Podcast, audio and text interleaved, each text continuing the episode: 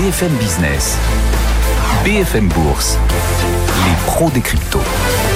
Épisode 18 aujourd'hui, épisode 18 des pros des cryptos, parce que l'avenir est l'endroit où l'on passera tous le restant de nos jours. On essaie de, ben voilà, vous y préparer à cet avenir euh, financier aussi des crypto-monnaies qui continuent de se développer. Avec nos trois experts, Nicolas Chéron est toujours avec nous pour euh, Zone Bourse, Charlie Perrault, journaliste au JDN, le journal du net. Bonjour Charlie. Bonjour Guillaume. Et bienvenue Owen Simonin également, alias Asher et sa chaîne euh, YouTube Asher. Bonjour Owen. Bonjour Guillaume. Et bienvenue à tous les trois. Donc, on rappelle, les crypto-monnaies, c'est bien sûr de la diversification de patrimoine actif, spéculatif et extrêmement volatile.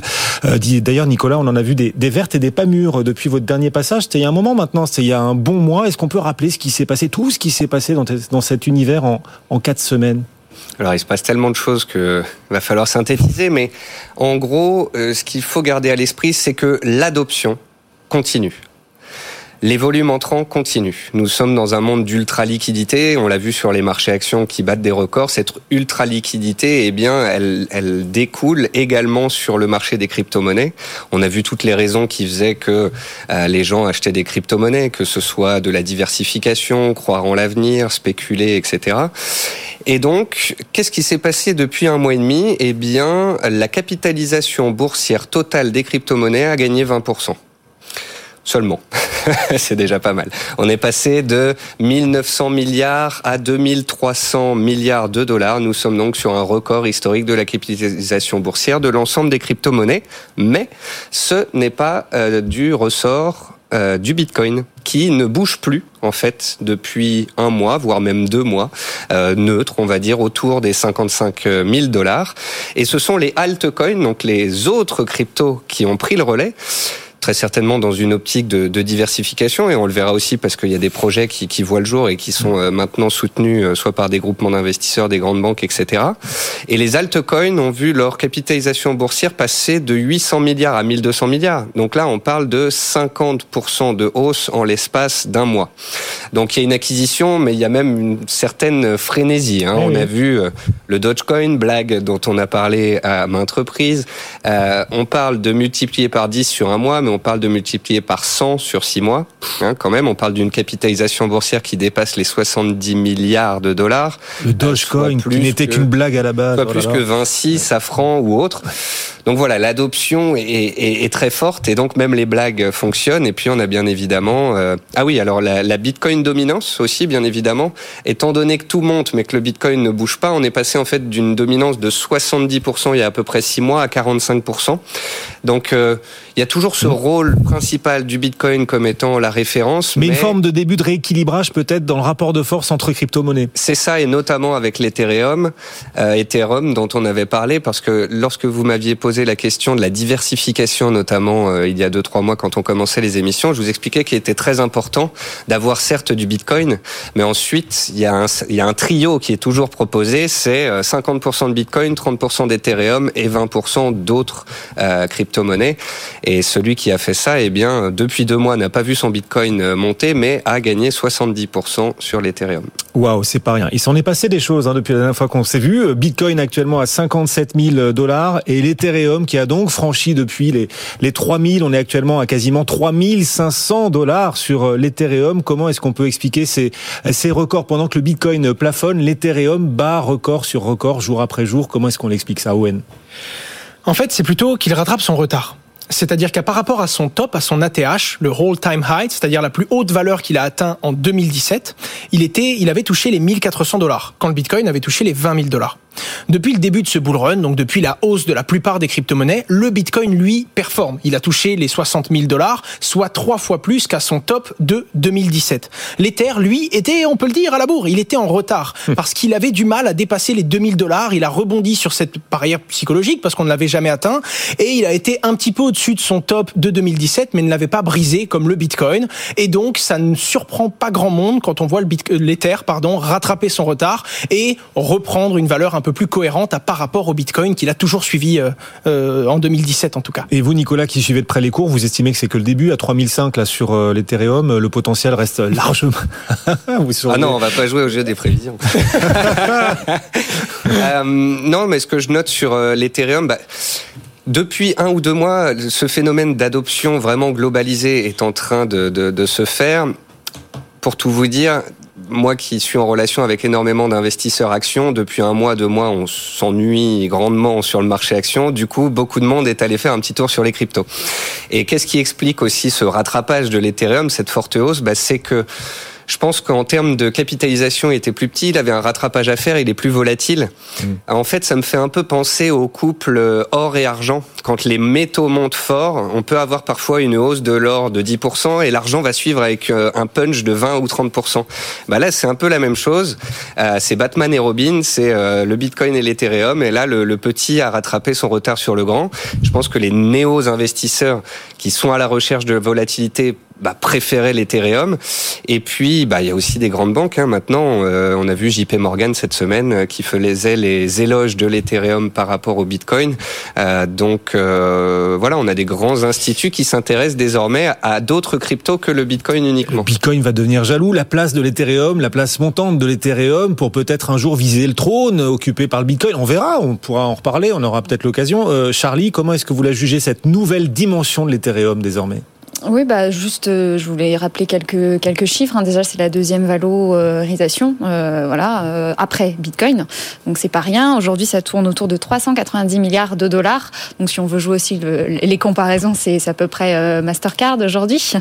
voilà.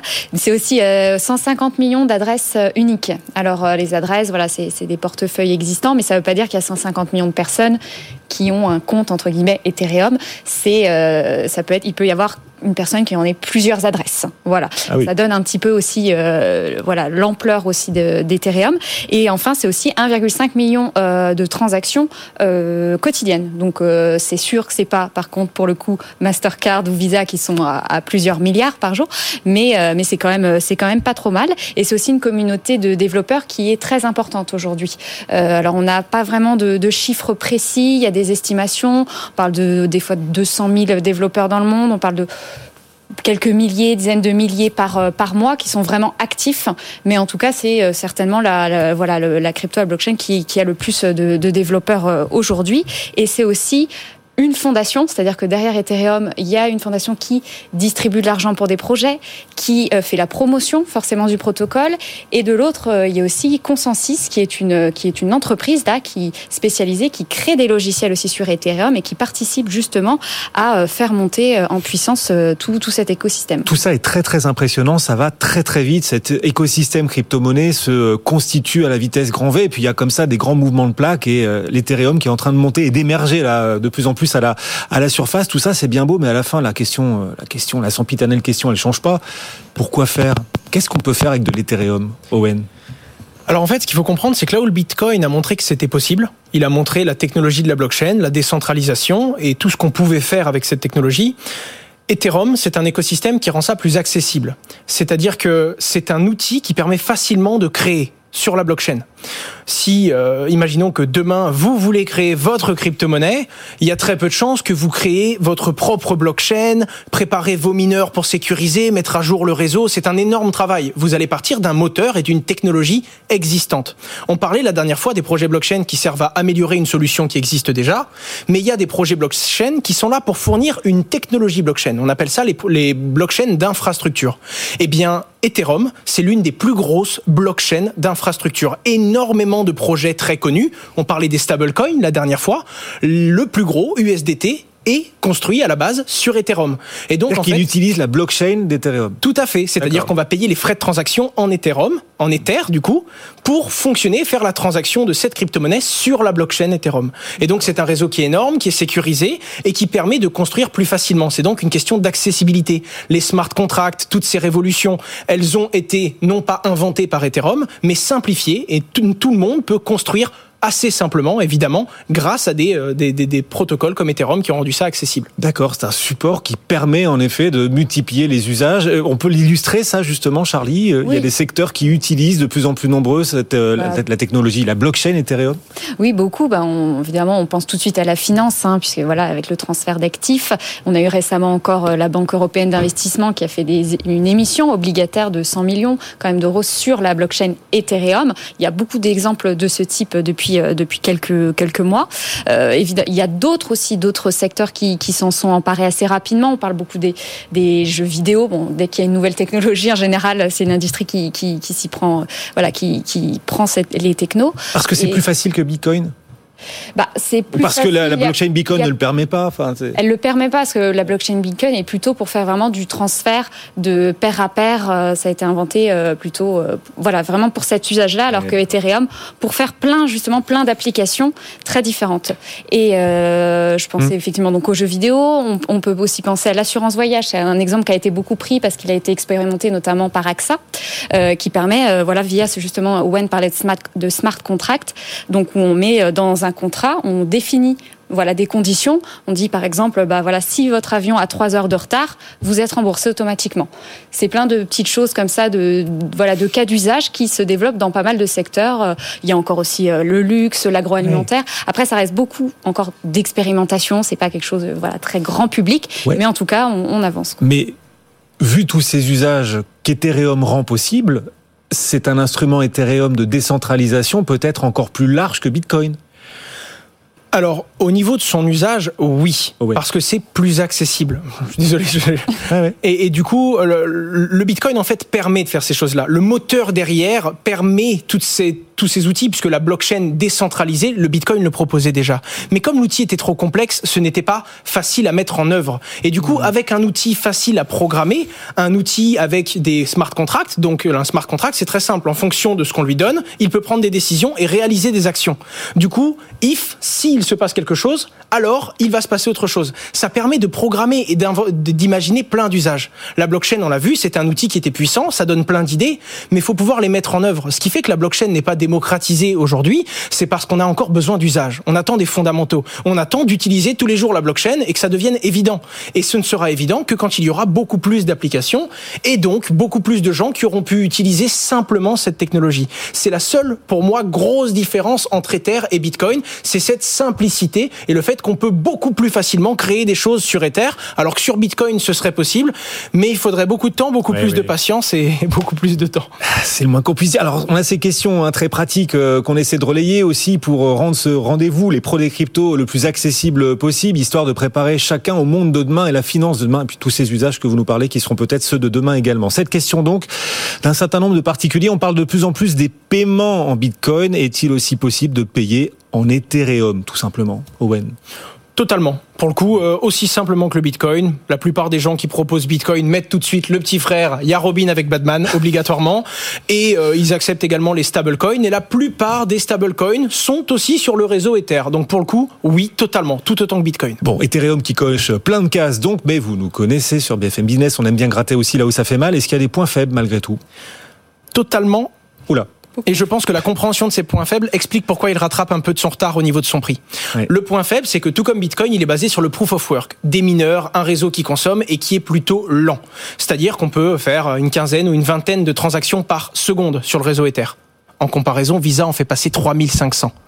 Il existe aujourd'hui des nouvelles blockchains qui font passer jusqu'à 10 000 transactions par seconde et qui sont moins coûteuses. En effet, ces dernières blockchains sont sorties plus récemment et ont donc pris du recul, profité des erreurs de certains ah pour partir sur les meilleures technologies au dernier moment. C'est déjà une mamie Ethereum là. Tout à fait. À l'échelle de la blockchain, ça va tellement vite, c'en est une. Mais là où il faut que jeunesse se fasse, Ether a le plus gros réseau et le plus d'usage. Tout le monde utilise Ether. Tout le monde veut être compatible. Les nouvelles technologies et les nouvelles blockchains veulent être compatibles avec Ether parce que c'est le plus utilisé. Et du coup, Ether entame une grosse mise à jour, Ether 2.0. Le passage de cet ancien Ether à un Ether qui consommera jusqu'à 1000 fois moins et qui pourra faire passer jusqu'à 10 000 transactions par seconde. Et c'est ce qu'on appelle la, scalabilité, la capacité de changer de dimension. De changer d'échelle, exactement. Et le problème, c'est que pendant longtemps, c'est dit, OK, contrairement à beaucoup de blockchains qui se lancent et qui ne sont pas utilisées, donc si elles s'enrayent et s'il y a un problème, c'est pas grave, Ether, c'est l'un des réseaux les plus utilisés dans le monde de la crypto-monnaie. Mm. On va donc changer le moteur d'un des plus gros réseaux blockchain, l'un des plus utilisés. Si Ether cale, pour faire très simple, si le réseau s'arrête, c'est des centaines, voire des milliers de projets qui sont en danger et leur blockchain ne tournera plus, ils ne pourront plus faire de transactions. Et donc ça faisait peur et c'est pour ça que beaucoup de gens attendaient avant d'investir dans Ether. Il y a eu, il y a quelques jours, la première communication entre la nouvelle version et l'ancienne version d'Ether et ça s'est très bien passé. Ce qui prouve que... Ils sont bien entendus. C'est ça. C'était bah, compatible. Ils ont réussi à communiquer et donc ça prouve qu'ils vont réussir ou du moins c'est bien parti, de changer le moteur de cette Formule 1 en pleine course. Et donc ça redonne beaucoup d'enthousiasme aux investisseurs et beaucoup de gens se disent ok, Ether va faire sa mise à jour sans souci pour rattraper son retard technique et donc très rapidement beaucoup de gens veulent en détenir. Changer le moteur de la Formule 1 Owen, sur le sur le 2.0. Alors comme très souvent l'équipe d'Ether donne une date approximative et, et, là on est sur des vrais, euh, on va dire plutôt des, des on n'est pas sur des fourchettes de temps, c'est plutôt des râteaux. On est sur 12 à 18 mois, mais à tout moment ils ont expliqué qu'ils voulaient faire ça bien et s'ils estiment qu'il faut 8, euh, 12 mois de plus, Ether l'a déjà fait, il le fera, ils prendront le temps qu'il leur faut. D'accord. Pour l'instant 12 à 18 mois pour euh, cette échéance, ce délai pour voir Ethereum, l'Ethereum 2.0, la nouvelle version donc voilà, et véritablement prendre son son essor et son élan. Mais elle était belle cette image là. Mm. Changer le moteur de la F1, changer le moteur de la voiture de course en pleine en pleine course justement. C'est exactement ça. Sans l'arrêter au, paddock. Euh, mm. Charlie là-dessus sur euh, bah, les points faibles d'Ether, qu'Ether essaie justement de de pallier. Comment est-ce que vous voyez les, les choses euh, Oui, je rajouterais peut-être les trois petits points pour compléter ce qu'Owen a dit. Il y a notamment en ce moment des frais qui sont très élevés, c'est-à-dire que aujourd'hui vous payez avec votre Mastercard, votre Visa, vous payez pas. Quoi. Enfin, vous n'avez aucun frais. là sur Ether, ça, ça devient très cher si vous commencez. Moi, j'ai déjà fait encore l'expérience il y a quelques ah temps. Si vous commencez à payer 15, 20, j'ai même 100 dollars pour une transaction. Hein, vous allez, vous allez réessayer quand même ou vous allez Non, je ne suis même pas allé au bout du processus du coup. Euh, Euh, mais voilà, donc ça, ça c'est quand même un des, un, des gros soucis. C'est pour ça qu'il y en a beaucoup là qui sont en train de se détourner parce que ça devient, euh, ça devient trop cher pour eux. Après, il y a le langage de programmation qui est assez complexe, qui s'appelle Solidity et qui, euh, voilà, qui nécessite quand même beaucoup d'apprentissage pour les développeurs. Hein. Ils peuvent pas faire ça du jour au lendemain. Et enfin, moi, le point que je, voilà, que je vois aussi qui est un peu, un peu important, c'est comme Bitcoin, en fait, il n'existe pas aujourd'hui d'application grand public, de, de mass market mmh. aujourd'hui, qui fait que, la, que ça va faire décoller en gros cette techno et ça va faire aussi décoller le secteur. Voilà. Il manque de concurrents aussi, Ethereum ou pas? Bah, alors là, les seuls sur son marché, euh, pas du tout. c'est la guerre. Il y a du monde. Ah oui. Il y a vraiment vraiment beaucoup de monde, beaucoup d'alternatives qui du coup ont profité des erreurs d'Ether, mais eux avant ils ont pu préparer le moteur avant la course, donc c'était plus simple. Mm. Mais non, il y a énormément. Certains se disent Ether killer et veulent le remplacer, mm. et beaucoup d'autres viennent avec une approche différente et se veulent être compatibles avec. Mm. D'ailleurs, c'est ceux-là qui très généralement gagnent, prennent de l'avance. Autant être intercompatible avec les autres blockchains plutôt que d'avoir un protocole fermé, surtout dans ce monde où tout se veut décentralisé et, euh, et intercompatible, quoi. Ouais. L'Ethereum, 3500 dollars euh, en ce moment. On a, on a, on a presque tout dit. C'est bonne ambiance quand même dans les cryptos. Ether killer. ah, c'est chaud. Et on rappelle à tous ceux qui nous suivent que tout ça reste très spéculatif et c'est de la diversification. Évidemment, la super diversification patrimoniale. Puisqu'on euh, chante les louanges de l'Ethereum, on va continuer. Qu'est-ce qu'il faudra surveiller sur l'Ethereum dans les prochaines semaines, les prochains mois? Nicolas, je vous réveille là. C'est pour vous. Un repli pour en acheter. non, tout simplement. Euh, bah, c'est justement pour ça que je posais la question à Owen. cette date butoir du passage au 2.0 est, extrêmement importante et quand j'en discute avec des gros investisseurs qui euh, structurellement sont plus intéressés par l'Ethereum que le Bitcoin. Ils attendent en fait que cette mise à jour soit effective et terminée pour, pouvoir renforcer leur position déjà existante et être tranquille dans une optique de moyen long terme. Et je pense qu'ils ont été peut-être surpris euh, de la hausse de ces dernières semaines puisque euh, les cours sont partis quand même en anticipation du fait que tout se passe bien, mais c'est peut-être dû à cette publication qu'a fait l'équipe sur la compatibilité entre les deux. Et puis euh, non, bah après il y a des seuils psychologiques, 2500, 3000 dollars sur l'Ethereum. Et pour ceux qui n'en auraient pas, et connaissant la volatilité des cryptos, et étant donné la hausse récente, tout trou d'air de 20-25% comme on a eu sur le Bitcoin récemment pourrait être l'occasion de, prendre le train en route. Bon, Owen, euh, qu'est-ce qu'il faudra surveiller d'autre, à part les points, les points bas, les creux euh, que guette Nicolas? Il y a quelques mises à jour techniques. Il n'y a pas que cette grosse mise à jour 2.0. Il y a en plein été, il y a la mise à jour London, euh, qui, qui, elle s'appelle comme ça. Euh, et cette mise à jour va uniformiser les, fonds, les, les, frais pardon sur les transactions, histoire de les baisser. Euh, naturellement, il y a plein de petites mises à jour très techniques qui concernent bien la blockchain, qui font que ça peut aller beaucoup mieux. Et il y a déjà des gens qui sont en train de construire sur le deuxième Ether, avant que les deux réseaux communiquent ah totalement. On appelle ça le layer 2, la seconde couche. Il y a déjà des gens qui utilisent Ether, et ça m'est déjà arrivé de faire sur le nouveau réseau Ether une transaction qui m'a coûté 0, 1,1 dollar et qui a été faite en quelques millisecondes. Donc on voit la performance du nouveau réseau et la réalité, il faut voir à quel point les gens vont commencer à se tourner vers le nouveau modèle. C'est ça. Changer le moteur en pleine course sans arrêter la, la, la voiture et le véhicule. Il n'y a pas qu'Ethereum dans la vie des cryptos ces derniers jours. Une autre actualité, Revolut et Bitcoin. On va revenir au roi Bitcoin quand même. On y revient toujours. Tous les chemins mènent au Bitcoin dans l'univers des cryptos. Revolut permet désormais de retirer ces, ces Bitcoins. Euh, ça semble assez anecdotique, mais ça ne l'est pas. C'est très important. En effet. Alors, quoi qu'il arrive, Revolut a été en, avance parce qu'ils ont permis aux gens d'investir sur les crypto-monnaies. Mais ce n'était pas des crypto-monnaies. Ce sont des images miroirs qui ont le même prix. Donc ça permettait aux gens de s'exposer et de parier. Ce sont des ETF, si je dis pas de bêtises. Des, des CFD aussi. Et, de, les et de, de, ne pas les détenir, juste de faire du trading, en fait. C'est ça. Donc c'était pour le côté spéculatif. C'est bien parce que ça a apporté de l'intérêt pour les gens. Mais pour les puristes de la crypto-monnaie, l'intérêt du Bitcoin, c'est de pouvoir le détenir soi-même, d'être eh sa oui. propre banque.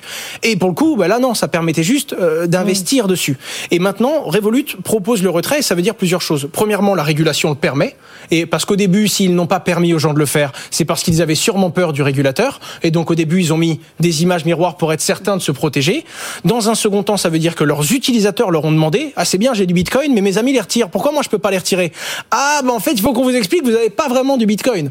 Et, et du coup, ça, ça prouve qu'on va dans la bonne direction, celle des les valeurs de la crypto-monnaie, les valeurs du self-banking, mmh. et c'est très important car ça montre une évolution de la maturité du marché en général et des services que peuvent proposer ces identités. Ça reste une banque quand même.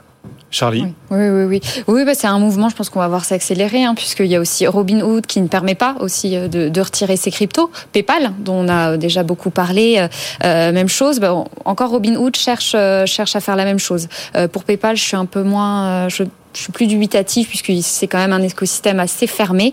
Euh, donc je suis pas sûre qu'il le propose en tout cas à court terme. Euh, mais en fait, ça fait sens aussi de de pas pouvoir les retirer. Enfin, je vois ce que tu parce que quand on est novice, en fait, on s'en fiche de, les avoir ou pas. Euh, comme ce sont des, entreprises qui s'adressent plutôt au grand public, pour moi, ça, ne me choquait pas plus que ça. Mais c'est vrai, quand on est euh, un investisseur un peu plus averti, c'est quelque chose qui, est euh, essentiel. Voilà, c'est quelques évolutions dans l'univers des crypto-monnaies que vous nous révélez, que vous nous dévoilez chaque vendredi au service de nos auditeurs et téléspectateurs sur BFM Business. Merci à, à tous les trois. Charlie Perrault, le journal du net à nos côtés chaque semaine. Owen Simonin, alias Asher et sa chaîne YouTube. Asher, H-A-S-H-E-U. Merci beaucoup Owen d'être passé nous voir à Paris. Nicolas Chéron pour Zone Bourse. Salut Nicolas. Bon retour à tous les trois. Le Bitcoin toujours aux alentours des 57 000 dollars. Je veux pas dire trop d'arrondi parce que je me vais me faire gronder après. 57 240 dollars en ce moment à 17h tout rond sur le Bitcoin. Dans un instant, on va se rebrancher au marché financier et à la bourse. À l'approche de la clôture, le CAC 40 gagne un peu de terrain. Plus 0,3%. À tout de suite sur BFM Business. BFM Bourse, vos placements, nos conseils sur BFM Business.